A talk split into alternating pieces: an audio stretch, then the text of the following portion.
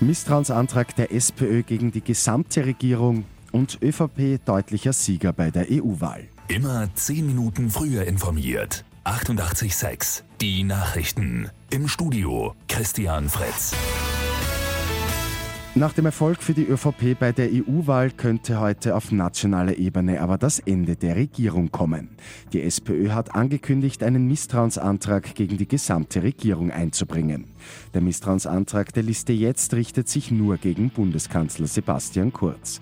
Das Zünglein an der Waage wird heute die FPÖ sein. Von den Freiheitlichen gibt es aber noch keine Informationen, ob sie einem der Misstrauensanträge zustimmen werden oder nicht.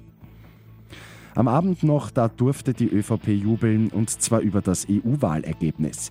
Sie legt um fast 8 Prozent auf knapp 35 Prozent zu.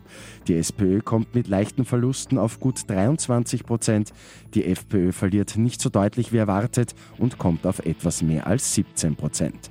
Die Grünen erhalten 14 Prozent der Stimmen, Neos knapp 9. Die Wahlbeteiligung ist bei knapp 60 Prozent gelegen. Bei Lotto 6 aus 45 hat ein Spielteilnehmer die sechs Richtigen erraten und ist somit um eine Million Euro reicher. Das sind die Gewinnzahlen gewesen 3, 5, 9, 11, 28, 31, Zusatzzahl 44. Die Angaben sind ohne Gewähr.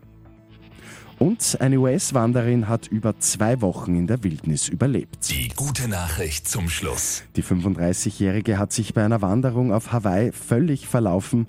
Nach 17 Tagen hat ein Rettungsteam dann die Frau gefunden.